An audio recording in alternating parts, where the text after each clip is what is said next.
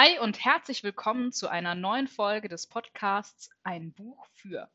Mein Name ist Marike und in diesem Podcast spreche ich mit KünstlerInnen über Bücher, die eine ganz besondere Bedeutung für ihr Leben und für ihren Beruf haben.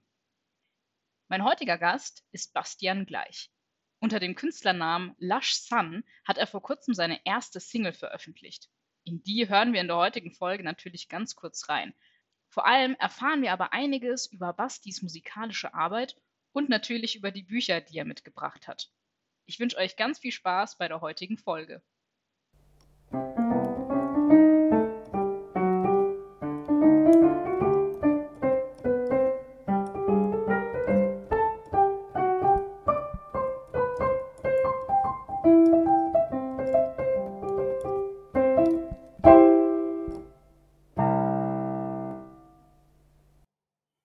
Hallo Basti.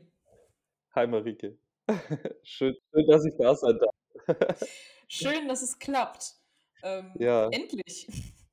voll. Ja, endlich. Es war jetzt ja ein langes Hin und Her. Ich hoffe, es war nicht zu stressig für dich. Äh, nö, war es nicht. Alles gut. Ähm, ein, ein kleiner Blick hinter die Kulissen dieses Podcasts. Wir haben den Termin zur Aufnahme ein paar Mal verschoben, was aber unter anderem einen sehr guten Grund hatte, nämlich weil du vergangenen Freitag, also das war der 5. November, da kam deine erste Single raus. Du bist nämlich Musiker.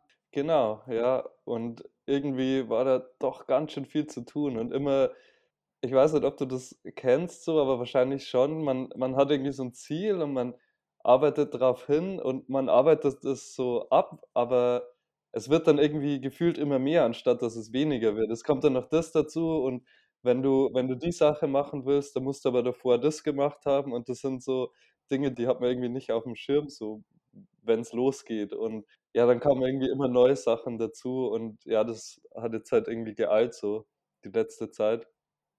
Und ja, da war relativ viel zu tun die letzten Wochen. Das glaube ich Aber dir. es äh, hat sich gelohnt, glaube ich, hoffe ich. Ja, also ich habe mir den Song ja auch schon angehört. Äh, das Mhm. Lied heißt Did Did you? You Ja, genau, ja. und ist unter anderem oder ausschließlich auf Spotify zu hören. Ja, nee, schon auf äh, allen Streaming-Portalen, also dieser Mhm.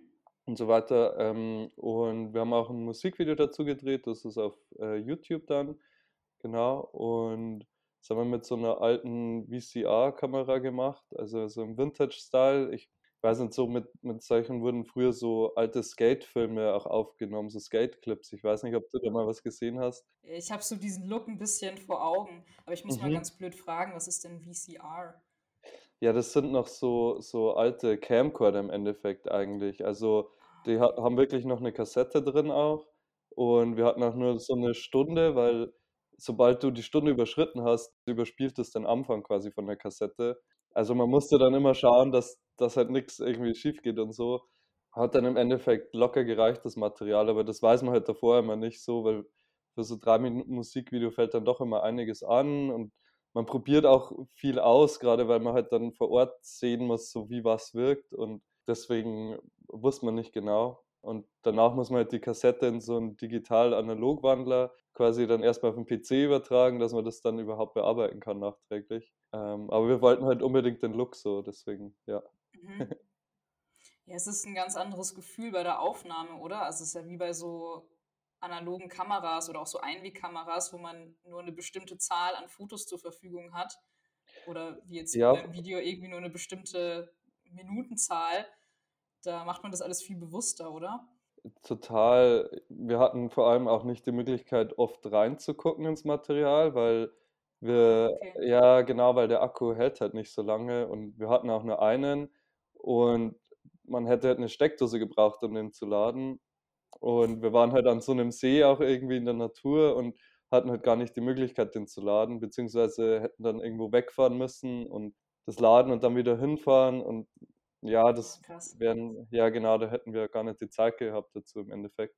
Deswegen haben wir einfach immer so draufgehalten, also ein paar Mal irgendwie durchgespielt alles und dann, wenn wir das Gefühl hatten, so, okay, das sieht gut aus und der Filmer hat dann immer so ein bisschen geguckt, aus welchem Winkel ähm, und wie wir uns positionieren sollen. Also es war dann schon viel Vertrauen in den Film, also und also das Mhm. war auch ein guter Freund von mir und ja, deswegen war eh schon mal Vertrauen da. Sehr gut. Ja.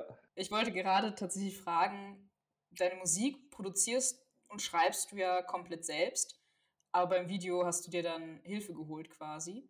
Ja, also produziert habe habe das jetzt nicht ich. Also, ich produziere schon auch, Mhm. ähm, aber ich habe so über das letzte Jahr auch gemerkt, dass das nicht das ist, auf was ich Zeit verwenden will unbedingt. Ah, Also, okay. wenn man sich nicht so gut auskennt, dann dauert halt alles ewig. Das ist wie wenn man Instrument halt so so halb gut spielt und irgendwie was Schwieriges nachspielen will. Da muss man halt Stunden verbringen, das zu üben und dann kann man nur das eine.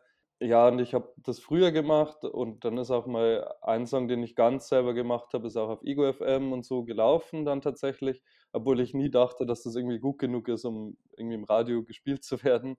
Aber ich wollte jetzt einfach auch noch mal mit jemand anderem zusammenarbeiten, dann kriegt man ja auch wieder 'n neuen Input für die Musik selbst. Habe halt dann irgendwie nach Produzenten auch gesucht so, weil es ja wichtig, dass irgendwie von der Musikrichtung her passt und 'n gewisser Anspruch war ja auch da. Habe dann relativ Glück gehabt und mich mit jemandem aus Gießen, Thomas Eifert heißt der, äh, quasi connected und der der fand dann die Demos gut und hat dann gesagt: „Ja, lass mal irgendwie treffen und zusammen was schreiben.“ Oder was heißt zusammen schreiben, mal zusammen an 'nem Song arbeiten Mhm. und gucken, ob's passt und das hat dann super gepasst und davor aber nämlich habe ich noch mit jemand anderen Kontakt gehabt und da war dann immer super lang Durchlaufzeit. Der hat sich dann mal 'n paar Monate nicht gemeldet und Mhm. das ist dann so 'n bisschen frustrierend und da hat man von Haus aus schon nicht so das Gefühl, das passt jetzt und die Arbeit oder die Musik fühlt sich dann 'n bisschen weniger wertgeschätzt vielleicht an. Äh, mit Ja. ihm war das halt super unkompliziert und deswegen, ja, gut, dass es so gelaufen ist dann. Ja. Genau.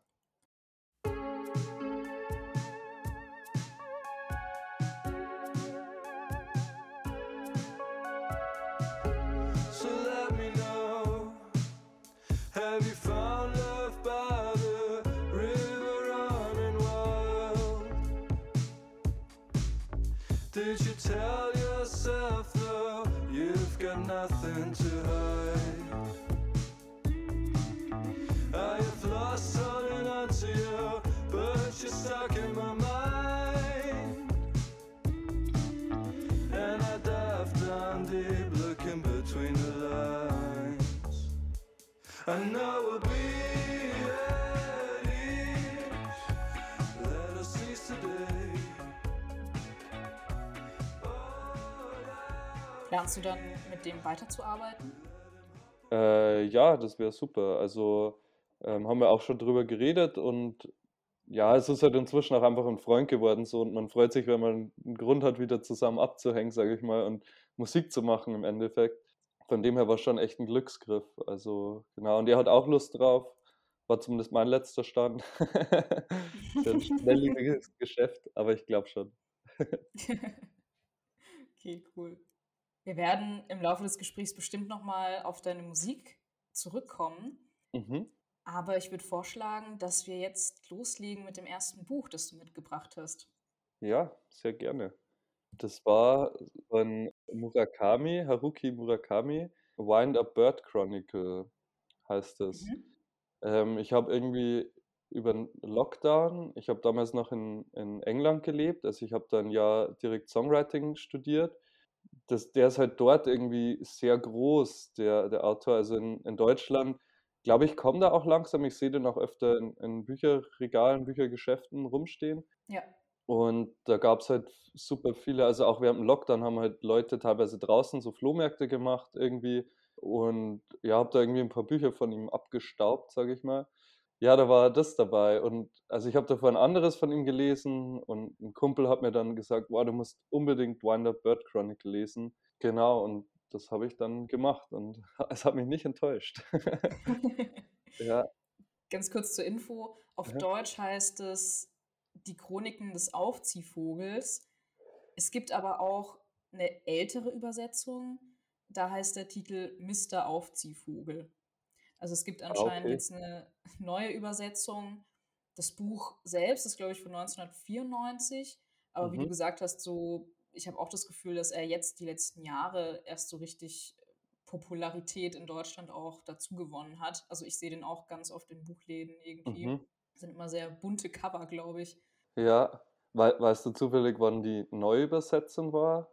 Das habe ich mir jetzt gar nicht mit aufgeschrieben, aber Mhm. ich glaube, dieses oder letztes Jahr sogar. Ah. Mhm. Aber ich würde jetzt meine Hände dafür nicht ins Feuer legen. Also. Musst du auch nicht, glaube ich. Puh. Ja, ja, es war jetzt auch eher persönliches Interesse so, weil ich eben auch gesehen habe, dass es irgendwie jetzt präsenter ist in letzter Zeit. Und ja, also ich probiere schon auch immer sehr irgendwie an die Leute weiterzugeben. Ich habe auch Winder Burke Chronicle habe ich auch gerade verliehen. Ich weiß gar nicht mehr an wen. Das ist immer so bisschen Das Bücherverleihen ist gefährlich, gefährliches Ja. Geschäft. Ja, das stimmt. Worum geht's denn in dem Buch?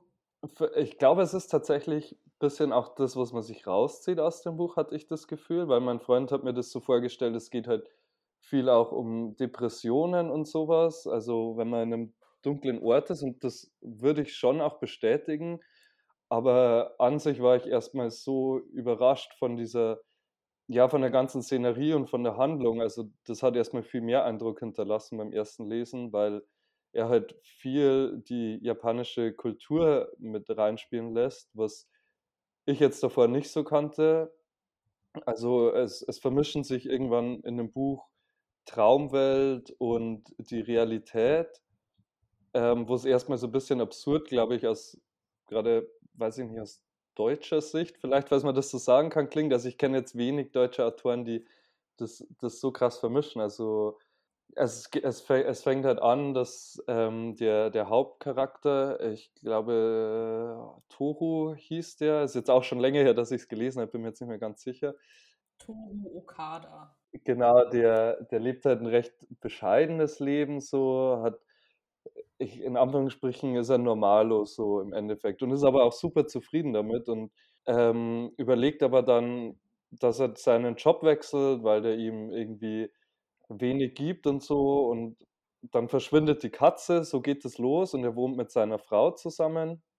Danach, nachdem die Katze verschwindet und er eben immer diesen Wind-Up Bird ähm, singen hört, den er nie sieht und wo man auch bis zum Schluss nicht so wirklich weiß, ob der eigentlich existiert oder nicht, beginnt dann irgendwie das Buch Fahrt aufzunehmen und im Endeffekt ver verlässt ihn dann seine Freundin, aber die ist auf einmal weg und er gerät halt von einer Merkwürdigkeit in die nächste. So, ich will jetzt auch nicht zu viel spoilern oder so, falls das jemand lesen will. Also Ja. ja, es ist auf jeden Fall ein verrücktes Buch, wo er einfach auch irgendwo auf so einer Reise zu sich selbst ist, glaube ich. W würde ich, würde ich schon auch sagen und alles ausprobiert. Und ich, ich finde das auch super interessant. Was mich voll inspiriert hat, ist, dass der einfach alles so ein bisschen, er steckt in super dem Schlamassel und nimmt trotzdem irgendwie alles so, wie es kommt, weil er auch irgendwo nicht anders kann, weil er weiß nicht, wo seine Frau ist, er will sie zurückgewinnen und hat dann Leute, die ihm versuchen zu helfen und es, es wird dann wirklich absurd irgendwo, aber Mhm. super, also es, ja, ja, super Buch. Und er schreibt auch sehr detailreich, was am Anfang vielleicht ein bisschen gewöhnungsbedürftig ist, aber das lernt man sehr wertzuschätzen irgendwie. Also, Das oder, Buch ist also auch recht lang, ne? ich glaube schon, also es hat schon 500, 600 Seiten, glaube ich. Also ich habe ja davor ein bisschen geguckt, eher auf die deutsche Ausgabe und da waren es, glaube ich, sogar 1000 Seiten. 1000 Seiten. Ja, aber es kann auch Okay. sein. Also ich habe immer das Gefühl, dass englische Ausgaben tendenziell mal ein bisschen kürzer sind. Ah, okay. Krass. Ja, gut. Kann auch sein. Das hat sich auf jeden Fall nicht wie 1000 Seiten oder auch nicht wie, wie 600 angefühlt. So. Also Ja. äh, es ist eher so verflogen wie so ein, so ein Krimi, der so 300 Seiten hat, geballte Spannung irgendwie. Ach krass, okay. Ja, und super interessante Charaktere, die auch alle so komisch sind irgendwo, aber die man trotzdem irgendwie lieb gewinnt dann durchs Buch. Also Ja. ja. Du hast am Anfang gesagt, dass jeder Mensch sich da so ein bisschen was anderes rausziehen kann. Ich glaube, Mhm. das ist bei ganz vielen Büchern so, aber das ist jetzt hier so explizit erwähnt. Wo glaubst du, ist so der Unterschied zwischen dem, was du da rausgezogen hast und vielleicht dem, was da dein Freund, der dir das Buch empfohlen hat, rausgezogen hat? Also, das ist voll richtig, was du sagst. Das ist echt bei vielen Büchern eigentlich so. Und ich glaube, es hängt immer so ein bisschen auch davon ab, in welcher Lebenssituation man sich befindet oder wie die Umstände Total. sind.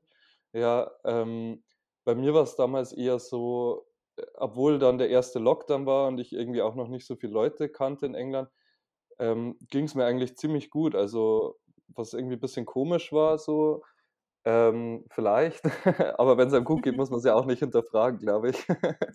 Sonst kommt man in 'ne gefährliche Schiene. So: „Warum geht's mir gut? Darf's mir überhaupt gut gehen, wenn's anderen schlecht geht?“ Ne, und mir ging's irgendwie gut und ich war ich war halt sehr gefangen in in dieser in dieser Welt. Also, ich konnte mich dann auch voll auf das Buch einlassen und war halt da so überwältigt und dazu kam, dass mein mein bester Freund damals in England, der ähm, der war halt super fixiert auch auf seine Traumwelt. Der hat seine Texte ganz viel um Trau um seine Träume gebildet irgendwie, hat wirklich alles da drin verarbeitet, was ich super interessant immer fand. Mhm. Also, Ähm, der ist auch Musiker oder? genau, der hat mit mir studiert, schon sehr wortgewandter Songwriter, würde ich sagen.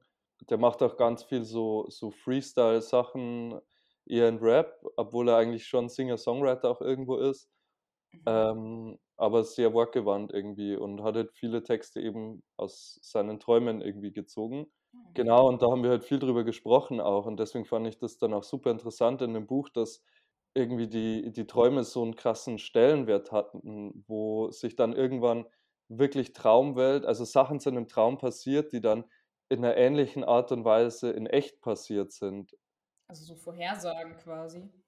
Ne, also zeitgleich wirklich. Also, i ich Mhm. wie gesagt, ich weiß jetzt nicht, was ich vorwegnehmen darf von dem Buch. Das ist 'n bisschen schwierig, weil das ist dann schon irgendwie so der Turning Point auch bisschen in dem in dem oder das Ende. Dann lieber nicht. Dann lieber nicht, oder? Okay.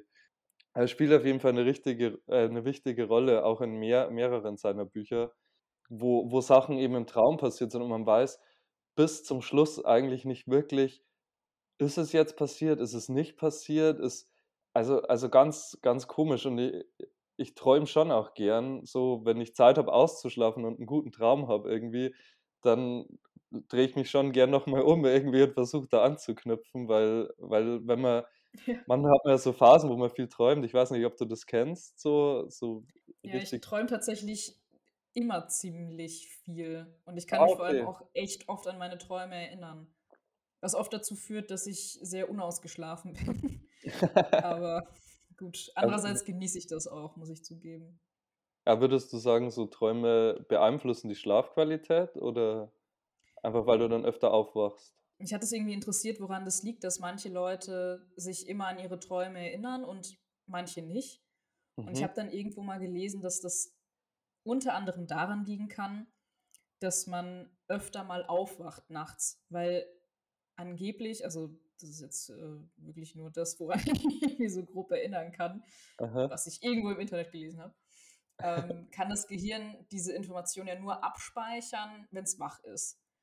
Das heißt, Aha. es reicht theoretisch aber auch, wenn das wirklich nur eine Sekunde oder eine Millisekunde ist, die du wach bist. Mhm. Aber dementsprechend, ja, ist es dann auch oft so, dass man vielleicht müder ist, weil man halt öfter ganz kurz wach ist nachts und nicht durchschläft. Und das finde ich Ah. eigentlich relativ einleuchtend. Also wie gesagt, ich weiß nicht, ob es stimmt, aber es erscheint mir irgendwie logisch. Und das Gefühl habe ich aber auch wirklich manchmal. Also lustigerweise hatte ich gerade in der Nacht auf heute 3 Albträume. Also Oh, ich okay. ich Oh, bin so krass. zweimal aufgewacht und hatte quasi in den 3 Träumen, äh, echt immer so gruselige und unheimliche Begegnungen und so richtige oh, richtig unangenehme Sachen erlebt. Und, äh, ja, dementsprechend war ich nicht so ausgeruht. Aber manchmal ist es Okay, auch so, wenn ja. ich nicht 'n Albtraum habe, also auch wenn's 'n schöner Traum ist, aber es irgendwie so intensiv ist, dann fühle ich mich auch manchmal so ausgelaugt. Aber ich weiß nicht, ob's am Träumen liegt. Ja, aber es keine Ahnung, könnte ich mir schon auch vorstellen. Also, wenn's so 'n richtig intensiver Traum ist, also das macht ja was mit einem irgendwo. Sonst würde man Ja. danach nicht sagen: „Das war jetzt intensiv“ oder „Das hat mich irgendwie bewegt oder mitgenommen“ oder so, weil das Gefühl kenne ich schon auch. Ich ich kenne das auch, dass ich ich weiß nicht, das war eben auch so interessant, weil zu der Zeit, als ich das Buch gelesen habe, habe ich extrem viel geträumt und bei mir ist das eher immer so so Mhm. phasenweise. Also, ich habe das nicht immer, jetzt in letzter Zeit ist es zum Beispiel viel weniger. Mhm. Ähm, aber da habe ich super viel geträumt und echt intensiv auch und teilweise wirklich über Tage so ein Traum, der der sich fortgef fortgeführt hat irgendwie. So was hatte ich Das auch echt cool. selten. Ja, und das war echt cool. Das hatte ich noch nie. ja, ich bin da irgendwie wieder dann also eingeschlafen, nicht aufgewacht und es ist da irgendwie weitergegangen so und das das fand ich super super interessant, ja. Und zum Glück war's 'n schöner Traum oder oder zumindest bisschen verrückt und irgendwie schön. Das ist kein Albtraum so, dann wär's, glaube ich, stressig geworden. Mhm. Aber ja, ja, voll. Cool. Ne, das habe ich tatsächlich noch nie erlebt. Also, das Einzige, was ich quasi manchmal habe, ist, dass sich Träume wiederholen oder so bestimmte Szenen. Mhm. Aber so, dass dass wirklich die diese Geschichte weitergeht, das hätte ich eigentlich auch gern mal. Ja, wenn's wenn's was Gutes ist. Also, die ist jetzt oft auch irgendwie nicht so direkt weitergegangen. Also, ist jetzt nicht so, wie wenn Werbung ist und dann geht's nahtlos da weiter, sondern es ist schon man ist halt wieder irgendwie in der Szenerie und es sind ähnliche Leute Mhm. da, aber es passiert dann schon irgendwie oft was anderes oder, Mhm. äh genau, also aber es ist halt schon irgendwie da da geht's weiter, Ja. wo's ja, so im im Großen und Ganzen, ja. Äh, führst du 'n Traumtagebuch? Ja, also zu der Zeit habe ich eins geführt. Ich glaube, das hat dann auch echt geholfen, so dass es besser wird, weil also, ich will jetzt nicht irgendwie so zu 'nem luziden Träumer werden oder so, da habe ich irgendwie zu krassen Respekt vor, wobei ich schon gern mal irgendwie ausprobieren würde, so meine Träume zu beeinflussen. Ja. Ähm, aber ich finde das grad das Schöne, dass man da einfach nichts machen kann. Mhm. Deswegen deswegen finde ich irgendwie so es gibt ja auch schon so Traumoptimierung, dass du irgendwie besser dein Instrument lernst durchs Träumen, dass du da weiter trainierst, so das ich weiß nicht, irgendwo hört diese Selbstoptimierung ja auch mal auf, also oder sollte zumindest meiner Meinung nach. Mhm. Aber gut, ja, bei bei manche jeder hat irgendwie andere Lebensumstände so und für manche ist halt ihr ihr Hobby oder Passion so alles, wo sie halt machen wollen, was geht. Ähm, aber ja, Traumtagebuch, ich habe jetzt auch wieder angefangen tatsächlich, weil es mich jetzt eben so genervt hat die letzte Zeit, dass ich so wenig geträumt habe. Und ich glaube, man träumt ja schon immer irgendwie was, aber man muss halt, ja, sich so nach'm Aufwachen Mhm. halt einfach kurz Zeit nehmen, dann das mal zu rekapitulieren. Genau. Ich ich hatte auch irgendwie so einen crazy Traum, fällt mir grade ein, das war das war so verrückt und so random, dass dass ich mich da echt noch dran erinnern kann. Das war irgendwie so 'ne ganz einsame Insel mitten im Nirgendwo. Es hat geregnet, gestürmt, es war dunkel und ich war dann irgendwie in so 'ner Höhle. Also, es war wirklich auch nur so 'ne kleine Insel, wo nur eine Höhle drauf war. Und Mhm. in der Höhle war 'n kleiner Elefant drin. Und das war so random einfach und ich gebe normal jetzt auch nicht so viel irgendwie auf Traumdeutung. Ich würde dann Traum ist Traum irgendwie. Und ich habe das da mal nachgelesen, was was Elefanten in Träumen heißen und ich weiß es jetzt aber nicht mehr. Das nervt mich grade voll, weil das wäre jetzt voll interessant gewesen. Und es hat auch so 'n bisschen auf die auf die Situation gepasst irgendwie. Ja, weiß ich jetzt leider nicht mehr, verdammt. Aber wen's interessiert, der kann ja selber mal googeln, was kleine Elefanten in Höhlen auf 'ner Genau. einsamen Insel bedeuten. Ja, manchmal ist es schon ganz interessant. Aber ich glaube, es ist auch 'n bisschen schwierig, nur über irgendwelche Internetseiten, die dann so alles aufgezählt haben, weil ich glaube also, das ist so abhängig von der Situation, in der man gerade ist und, Ja. äh, so von so vielen Einzelheiten. Aber irgendwie ist es trotzdem spannend, das stimmt. Ich schaue das auch Ja. manchmal nach.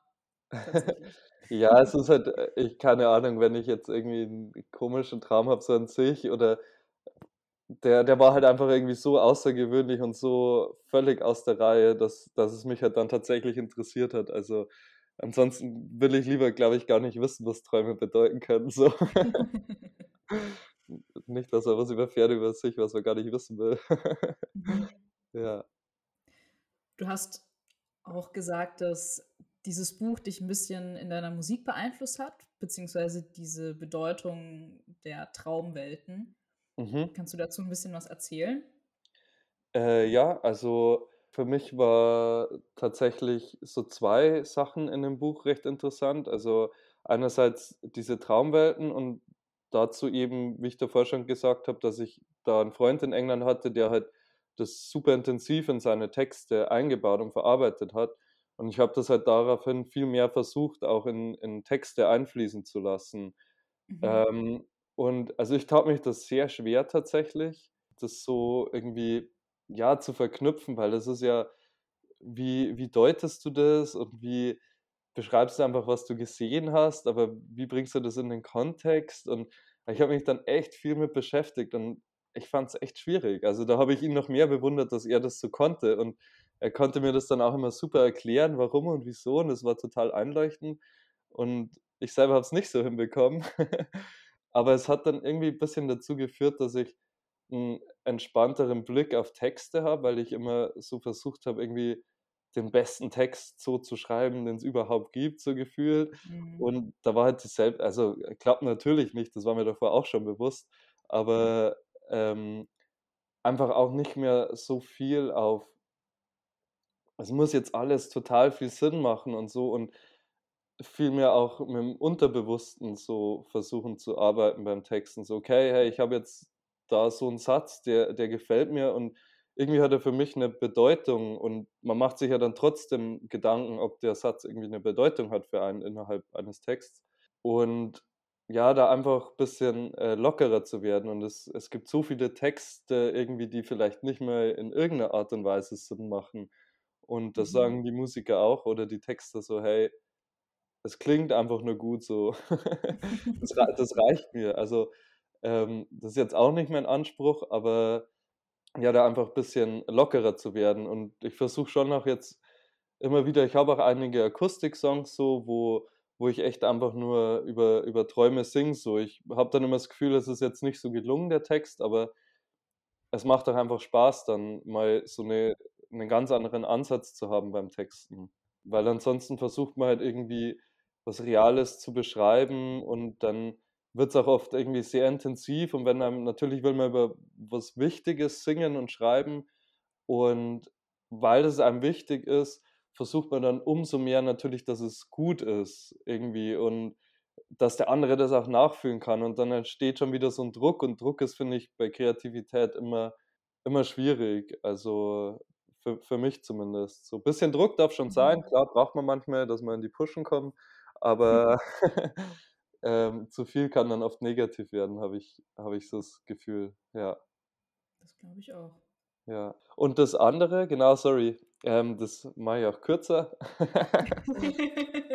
Das war dann tatsächlich auch das so mit diesen, ja, Depressionen auch und so. Also ich habe jetzt, ich würde jetzt von mir nicht sagen, ich habe ähm, Depressionen so, aber ich kenne halt schon so Phasen, wo es mir einfach nicht so gut geht und Mhm. ähm, durch das Buch war das einfach eher viel mehr dieses Akzeptieren tatsächlich. Ähm, okay, mir geht's jetzt nicht gut und das ist völlig in Ordnung so. Also es muss einem nicht immer gut gehen. Ich, ich glaube, Corona hat tatsächlich auch ein bisschen geholfen, weil man so viel Zeit für sich hatte. Irgendwann war natürlich das Ganze auch sehr nervig, so Corona, aber ähm, das, ähm, weiß ich nicht, hat, hat so auch wieder ein bisschen den Druck, glaube ich, rausgenommen. Also, ähm, und da geht es eben viel in dem Buch drum. Auch er, der, der Hauptcharakter, hat sich halt viel Zeit für sich genommen, weil er musste und musste auch irgendwie aus seiner Komfortzone oft rauskommen, aber ist halt trotzdem irgendwie auch ein normaler Typ und hat, hat das auch angenommen und wollte nie mehr, hat dann doch irgendwie mehr bekommen im Verlaufe des Buches. Ähm, genau, aber er hätte es jetzt auch nicht gebraucht. So. Und ja, das, das fand ich auch irgendwie einen sehr schönen Aspekt in dem Buch. Genau. Mhm.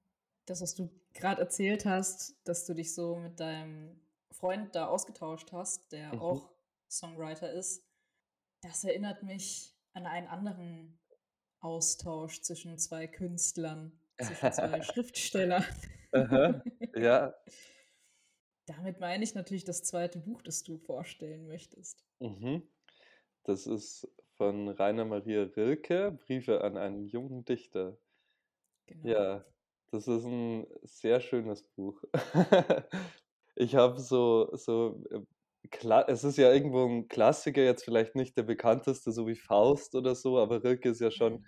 jemand, den man zumindest schon mal gehört hat, glaube ich, so in Verbindung mit Hesse, genau, Goethe und so weiter. Und ich habe echt so Literatur in der Schule gehasst. Man konnte mich nicht zwingen. Ich habe Faust schon irgendwie durchbekommen so, aber es hat einfach keinen Spaß gemacht. Und Mhm. irgendwie dann, kaum ist man aus der Schule draußen, war es wirklich so, da hat es auf einmal angefangen, mich zu interessieren. So habe ich viel von Hesse gelesen und so und fand es super Mhm. cool. Weil du es nicht mehr musstest, wahrscheinlich. Ja, vielleicht, ja. Es ist echt immer so, was lesen müssen, das ist, oder generell irgendwas müssen, da, ja, da, da kommt bei mir einfach, ja, bin ich ein Sturschädel. Mhm. Ja, irgendwie hat es dann mal angefangen, dass Rilke mich interessiert, dass ich irgendwie über den Autor gestolpert bin. Und ich glaube sogar, meine Mom hat mir dann von dem eben dieses Buch mal zu Weihnachten geschenkt. Und das ist ja ein ganz kurzes Buch. Das hatte nur 50 Seiten, so mehrere Briefe zum Briefaustausch. Und ich weiß noch, auf der, also ich habe die erste Ausgabe, die ich damals bekommen habe, inzwischen schon verloren, leider. Aber auf, auf dem, also ich habe ich es noch zweimal. Ähm, Wow. und auf der Rückseite von der ursprünglichen Fassung stand nämlich das Schönste, das je in deutscher Sprache geschrieben wurde. So. Und Mhm. da war ich erstmal so, okay, wow, das ist mein Statement so. Ja. Ähm, und ich habe es dann aber gelesen und es war einfach so lebensbejahend, so, so Mhm. positiv, so. Also es, ja, ich war echt begeistert. Das ist, ja, geht halt darum, dass ein, ähm, ich glaube, der, der ihm schreibt, ist eigentlich ein Militärsoffizier oder so. Also der ist irgendwie Mhm. nur Hobbypoet quasi und schreibt eben Briefe an Rilke, in denen er Rat sucht und wissen will, wie Rilke seine, seine Verse fand und was er mit auf den Weg geben würde, was er anders machen würde. Und Rilke antwortet einfach, er antwortet niemals wirklich auf die Gedichte so, sondern er gibt ihm Mhm. eigentlich immer so, ein, so Lebensratschläge und so positiv und so, ja, das, das, da war ich echt begeistert. Und ich, ich weiß nicht, ob, ob du das kennst, so dieses Spiel, wen würdest du denn gerne mal treffen, wenn du die Chance dazu hättest? So drei, sag mir mal drei Leute. Ich finde das immer super interessant, mit Leuten darüber Ja. zu sprechen. Und da wäre Rilke auf jeden Fall in den Top 3 dabei. So einfach, ich, ich weiß nicht, ob wir, ob wir connecten würden so. aber, aber äh, ja, wir würden schon reichen, wenn er mir einen Brief mal schreiben würde. So, wenn er, Ja. ja, nee, also, ja, das, genau. Also das Buch hat mich, ja, habe ich auch schon sehr oft gelesen. So, das, Ja, generell geht es da aber auch viel so um Kreativität, oder? Also so auch ein bisschen, äh, ich, ich habe es nicht mehr ganz im Kopf, ich habe es nämlich auch gelesen. Mm, auch so ein bisschen das, was du jetzt gerade bei dem ersten Buch gesagt hast, so ein bisschen lockerer sein, irgendwie, was die eigene Kunst angeht. ja, ich glaube auch einfach, Also ich habe so das Gefühl, gerade in der Kunst ist es halt, weil die meisten Künstler ja, das ist ja schon auch irgendwo eine Art und Weise von Selbstverwirklichung und Lebensinhalt, auch wenn man jetzt nicht unbedingt Mhm. davon lebt oder so, aber es ist halt so viel Passion dahinter, dass man das Ganze halt oft sehr ernst nimmt und verkrampfen kann irgendwie bei dem Ganzen. Und da nimmt er halt auch wieder total den, den Druck raus, glaube ich. Also als ich es damals gelesen habe, war das bei mir noch gar nicht so auf die Kunst bezogen, sondern mehr so aufs Leben an sich, was ich ähm, auch schön fand, aber wo natürlich auch irgendwie alles zusammenhängt, glaube ich. Leben und Kunst, Mhm. weil die Kunst reflektiert ja auch irgendwo das Leben. Mhm. Ob es jetzt bewusst oder, oder unter, im Unterbewusstsein irgendwie sich manifestiert so. Aber ja, ähm, Rilke ist halt auch immer, was, was ich auch so, so schön finde, am Anfang ist auch oft so, boah, irgendwie, also sorry, ich habe dir jetzt ungefähr zwei Monate nicht geantwortet. Ja, stimmt. So, da, da war ich auch erst mal so, habe mich erinnern müssen an so, boah, ich kenne das so gut. So, sorry, ich habe mich wieder voll vergessen zurückzuschreiben und so. Und er entschuldigt sich dann aber auch so. Er erzählt dann voll so, ja, es war das und das war los und ähm, es ging einfach nicht anders und ich musste mir jetzt Zeit für mich selbst nehmen. Mhm. Ähm, und das ist ja heutzutage auch so. Ich finde, ein Handy sollte ja eigentlich auch dazu da sein, für die eigene Bequemlichkeit, aber das wird, finde ich, so oft ver vergessen, dass eigentlich sollte man immer erreichbar sein, aber eigentlich sollte man ja nur erreichbar sein, wenn man auch Bock drauf hat. Ja, stimmt.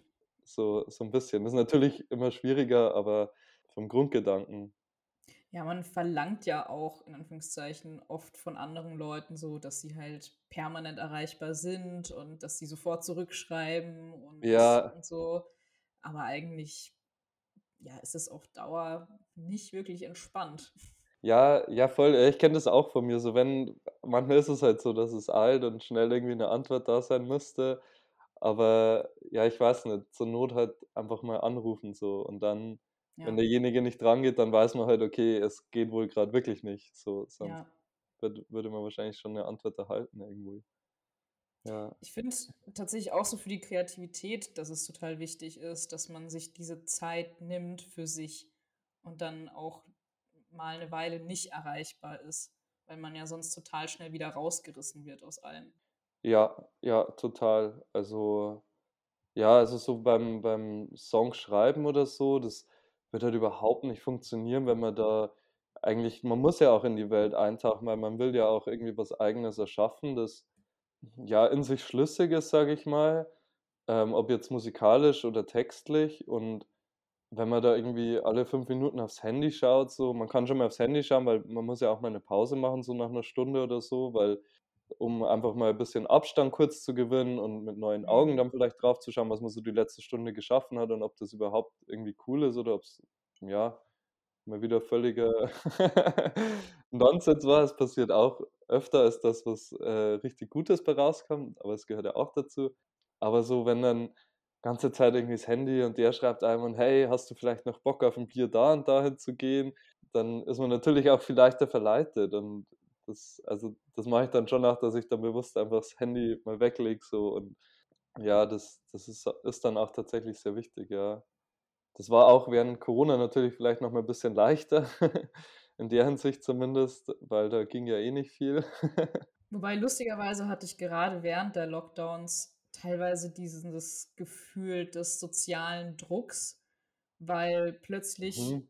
So viele Leute irgendwie skypen wollten und telefonieren wollten, was ja irgendwie total schön Ah, war. ja. Aber manchmal hatte ich echt so das Gefühl, dass ich dauernd mit Leuten zum Telefonieren verabredet war und mich das dann irgendwann auch voll gestresst hat. Ah, okay, interessant. Ja, ich kann ich kann's mir voll gut vorstellen tatsächlich, ja. Ich hatte es nicht so eigentlich.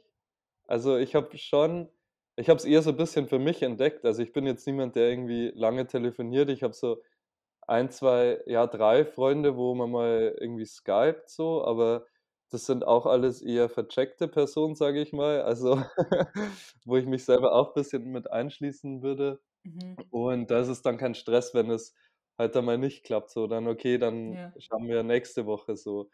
Aber wenn's dann mal geklappt hat, fand ich das eigentlich voll schön, weil man sich dann in der Zeit nix anderes vorgenommen hat und sich wirklich auf die Person konzentriert hat und sich gefreut hat, von der oder äh, genau, von dem oder derjenigen zu hören. Jetzt habe ich den richtigen.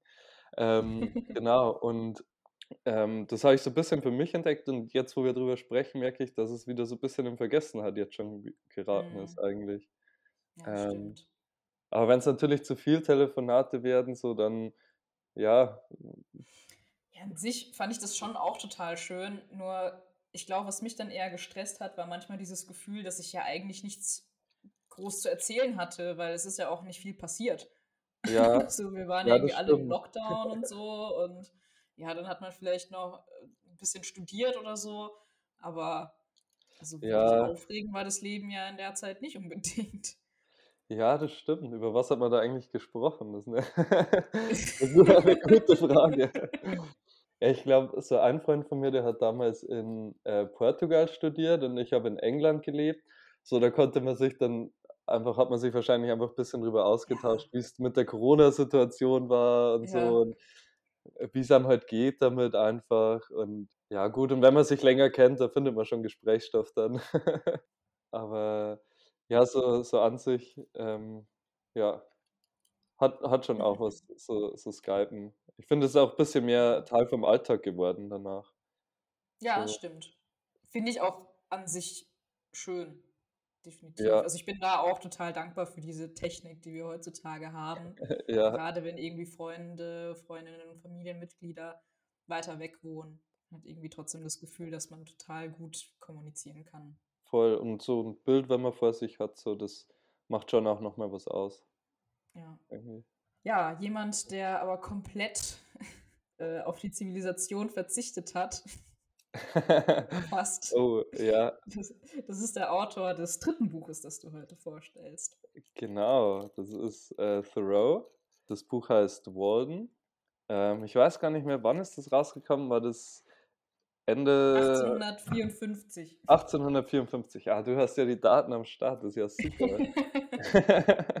ja, ist ein, ist ein krasses Buch. Ich habe ja eigentlich auch überlegt, Into the Wild ähm, mit dem Podcast zu nehmen und bin ja zwischen den zwei Mhm. so ein bisschen hin und her geschwankt. Aber da ja der Alex Supertramp ähm, ja Mhm. total von Walden und Thoreau auch unter anderem natürlich ähm, beeinflusst war in seiner Reise, war das, glaube ich, schon jetzt die bessere Wahl. Also, oder Mhm. was heißt bessere? Ist ja nicht schlecht oder besser, aber interessantere vielleicht. Ich könnte mir vorstellen, dass Walden auch weniger Leute kennen. Also Into the Wild ist ja gerade auch durch den Film und so relativ populär geworden. Ja, stimmt, stimmt. Worum genau geht's denn in Walden? Also der Autor selbst hat quasi ähm, damals, ich glaube, zwei Jahre fast in einer Hütte abgeschieden der ähm, Zivilisation verbracht, quasi als Selbstversorger. Er hat auch die Hütte, boah, ich habe es jetzt auch schon lange nicht mehr gelesen, aber der hat die Hütte auch selbst gebaut, soweit ich weiß. Oder Mhm. gab es die schon? Boah, okay, ja, dann lehne ich mich jetzt mal lieber nicht zu weit aus dem Fenster. Also er hat auf jeden Fall bestimmt irgendwas eingerichtet drin. Das, das gleich, hatte seine Bücher dabei, er hat sich schon gemütlich gemacht, glaube ich. Mhm. Ähm, ja, und hat da eben zwei Jahre verbracht, hat Gemüse angepflanzt und hat die Natur beobachtet, hat es wirklich sehr wenig Kontakt zu anderen Menschen, also wirklich nur, wenn zufällig jemand vorbeiging oder wenn er irgendwie beim Wandern jemanden getroffen hat. Also er war dann auch nicht irgendwie in der Stadt zwischendurch mal, um Einkäufe zu Mhm. erledigen oder so, ähm, sondern war da echt abgeschottet. Und das war schon immer was, was mich total fasziniert hat. So. Also ich Mhm. War auch eigentlich, also super oft alleine reisen irgendwie, weil, weil ich, also ich reise sowieso gerne und irgendwie alleine, da, da muss man. Wenn du jetzt zum Beispiel nicht auf Leute zugehst, so dann Ja, wird, ja genau, wird nicht viel passieren so in den meisten ja. Fällen. Und ja, ich war dann auch irgendwann mal so auf einer abgelegenen Farm, da war wirklich niemand, ich war der Einzige da in diesem, dieser Anlage, ich weiß nicht mehr, was das war, ob das überhaupt das Hostel durchgeht oder so. So mitten im Nirgendwo, so acht Stunden Anreise. Und ich war da wirklich so eine Woche alleine dort und habe so viel Zeit mit mir verbracht und das, das war echt, ja, super interessant. Und ich habe das Buch erst danach gelesen, aber ja, das ist einfach eine Thematik, die mich sehr fasziniert irgendwie. So Mhm. dieses, ja, eben dieses, wo wir davor auch schon gesagt haben, so dieses Zeit für sich nehmen, halt in einem extremen Maß vielleicht und sehr geballt, aber ja, so abgeschieden auch. Das, Mhm. ja, finde ich total wichtig, weil wann hat man denn in der jetzigen Zeit schon irgendwie wirklich mal die Möglichkeit zu reflektieren, was eigentlich so passiert ist? Es, es ja, passiert ja ständig was, so ein neuer Ja. Input und So Dauerberieselung halt. ja, total, genau, ja. Ähm, deswegen finde ich, ist das schon echt ein interessantes Buch auch. Und er hatte das in verschiedene Kapitel dann gegliedert. Jetzt, ich kann mal schnell reinschauen auch, damit ich da nicht schon da habe.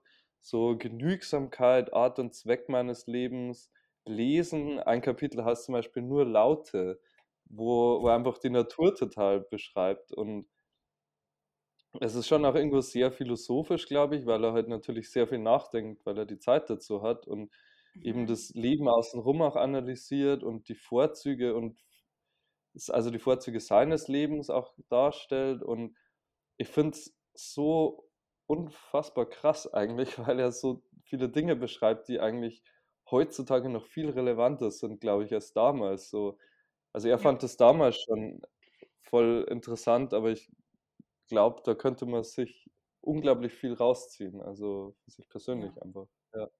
Ich weiß nicht, zur Handlung kann man irgendwie, das, das ist jetzt so die Handlung eigentlich, er ist halt in Ja. dieser Hütte Ist in der einfach so ein, ja, so eine Selbstreflexion oder so eine, ähm, auch ein bisschen wie ein Tagebuch quasi dann. Ja, schon, schon auch, ja. Also es, es gibt schon immer wieder auch Angaben dann so, wie lange er jetzt schon in der Hütte ist. Und auch die Jahreszeiten werden beschrieben. Also es ist jetzt nicht so irgendwie 28. November habe ich einen Fisch gefangen, sondern es ist eher, eher genau so grob umrissen dann das das Mhm. Ganze. Und, ähm, natürlich war es jetzt also, könnte ich mir vorstellen, auch nicht so, dass er jetzt in dem Monat das Kapitel geschrieben hat und so weiter. Ist jetzt auch nicht chronologisch die Kapitel. Ähm, er hatte schon immer, ja, glaube ich, Tagebuch geführt, seine Gedanken aufgeschrieben und das halt dann irgendwie zusammengefasst und zu 'nem, ja, Komplettpaket. Möchtest du zum Abschluss noch ein Stückchen daraus vorlesen? Also, ich habe da 2 Passagen, die ich, ähm, eigentlich hätte. Ich muss mal ganz kurz ich glaube, das ist im Kapitel, das heißt Einsamkeit, genau. Interessantes Oh. Kapitel. Mhm. Und da sind 2 Sätze eben drin, die sind jetzt da ist so 'n bisschen Text noch dazwischen. Der der erste Satz ist: „Wir treffen uns in sehr kurzen Abständen, ohne in der Zwischenzeit neuen Wert füreinander gewonnen zu haben.“ Und später, danach kommt bisschen Text wieder, ähm: „Deswal deshalb verlieren wir wohl etwas die Achtung voreinander. Zweifellos würden seltenere Begegnungen ausreichen für wertvollen und herzlichen Verkehr.“ Und das fand ich irgendwie total interessant, weil ich habe mir da also, ich habe es noch nie so betrachtet und man versucht ja schon immer super viel Zeit mit seinen Freunden auch zu verbringen, was ja auch wichtig ist und die Leute, die die man gern hat. Aber ich habe es jetzt mehr so betrachtet aus der Perspektive, man muss sich halt auch Zeit für sich selbst nehmen und es tut es sollte der Freundschaft auch nicht zwingend 'n Ab Abbruch tun, wenn man sich jetzt mal keine Zeit nimmt in Anführungsstrichen oder einfach mal nicht kann, weil man vielleicht Zeit für sich selber braucht. Und aber der Aspekt, dass dadurch die Freundschaft eigentlich noch mehr Tiefe gewinnen kann oder man sich noch mehr freut, den anderen wiederzusehen oder jegliche Art von Beziehung ja eigentlich. Das das fand ich irgendwie, ja, super interessant und habe ich aus der Perspektive noch nicht so gesehen. Ich weiß nicht, ob ob du das ob du dir da in die Richtung schon mal Gedanken gemacht hast und Ja, also, ich habe schon das Gefühl, dass 'ne gute Freundschaft auch 'n bisschen dass sie dadurch sich ausmacht, dass man eben auch befreundet bleibt, auch wenn man sich nicht dauernd sieht. Mhm. Also, hm, das habe ich vor allem dann, ja, festgestellt oder feststellen müssen sozusagen, als die ersten Leute weggezogen sind, ne? Vor allem dann nach der Schule Mhm. oder auch als ich zum Beispiel 'n Auslandssemester gemacht habe und dann ist man ja zwangsläufig nicht mehr vor Ort. Und irgendwie habe ich dann so gemerkt, mit welchen Leuten es trotzdem noch funktioniert und wer sich auch trotzdem noch interessiert und ja, mit wem's danach immer noch genauso schön war. Also, vielleicht hattest du das ja auch so, als du im Ausland warst oder wenn man auf Reisen ist und so.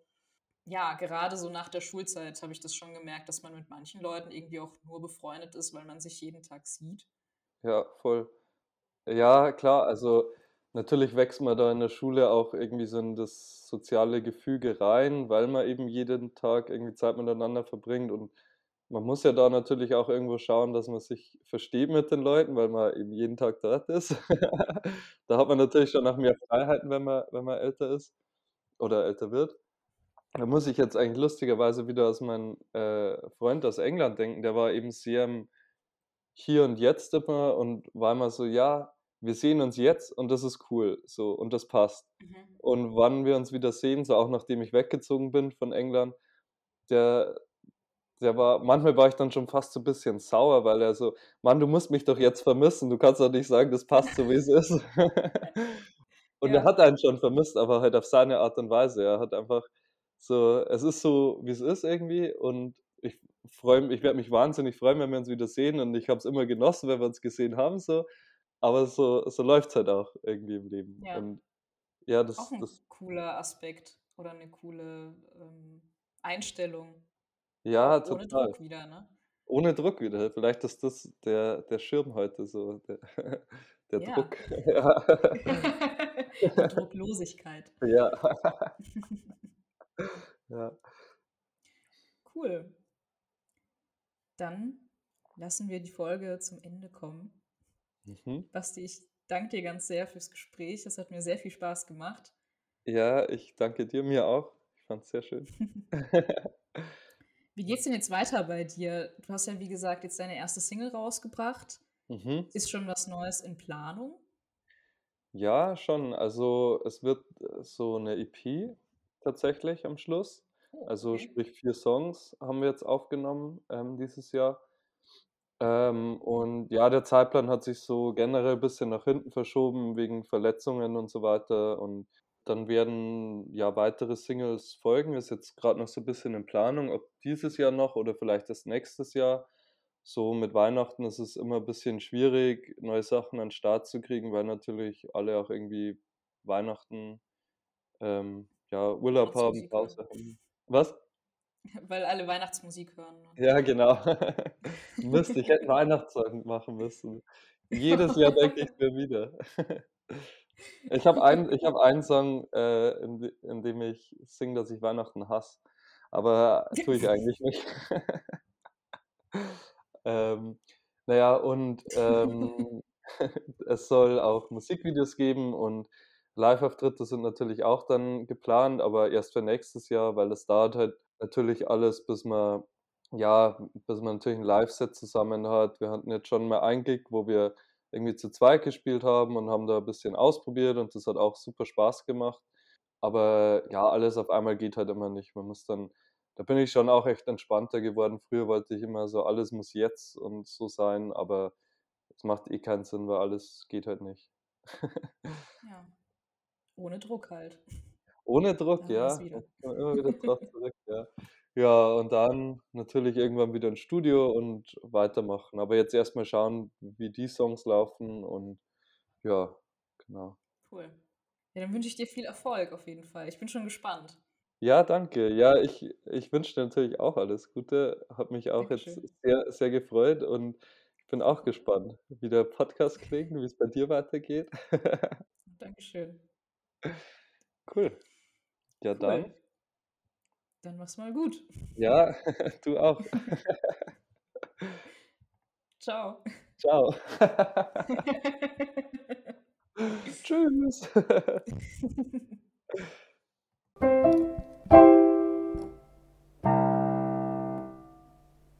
Das war die zehnte Folge des Podcasts Ein Buch für. Ich kann es kaum glauben, dass es wirklich schon zehn Folgen sind. Und ich muss wirklich sagen, für mich ist jede Folge unglaublich interessant. Jede ist irgendwie anders, aber man erfährt so viel über die kreative Arbeit und über die Sachen, die die Leute beschäftigen. Und noch dazu kriegt man natürlich richtig gute Buchtipps. Hier noch einmal die Tipps von Basti. Buch Nummer eins, das war Die Chroniken des Aufziehvogels von Haruki Murakami. Das ist ein Buch für Träume. Das zweite Buch heißt Briefe an einen jungen Dichter von Rainer Maria Rilke. Und das ist ein Buch für die Zeit für sich. Das letzte Buch, das Basti vorgestellt hat, heißt Walden und wurde geschrieben von Henry Thoreau. Das ist ein Buch für Abgeschiedenheit. Ich hoffe, euch hat die Folge gefallen und dass euch der Podcast generell genauso viel Spaß macht wie mir. Und ich würde mich total freuen, wenn ihr das nächste Mal wieder mit dabei seid, wenn ihr mich auf Instagram und auf Spotify abonniert. Und ansonsten bleibt mir nichts anderes zu sagen als viel Spaß beim Lesen und bis zum nächsten Mal. Ciao!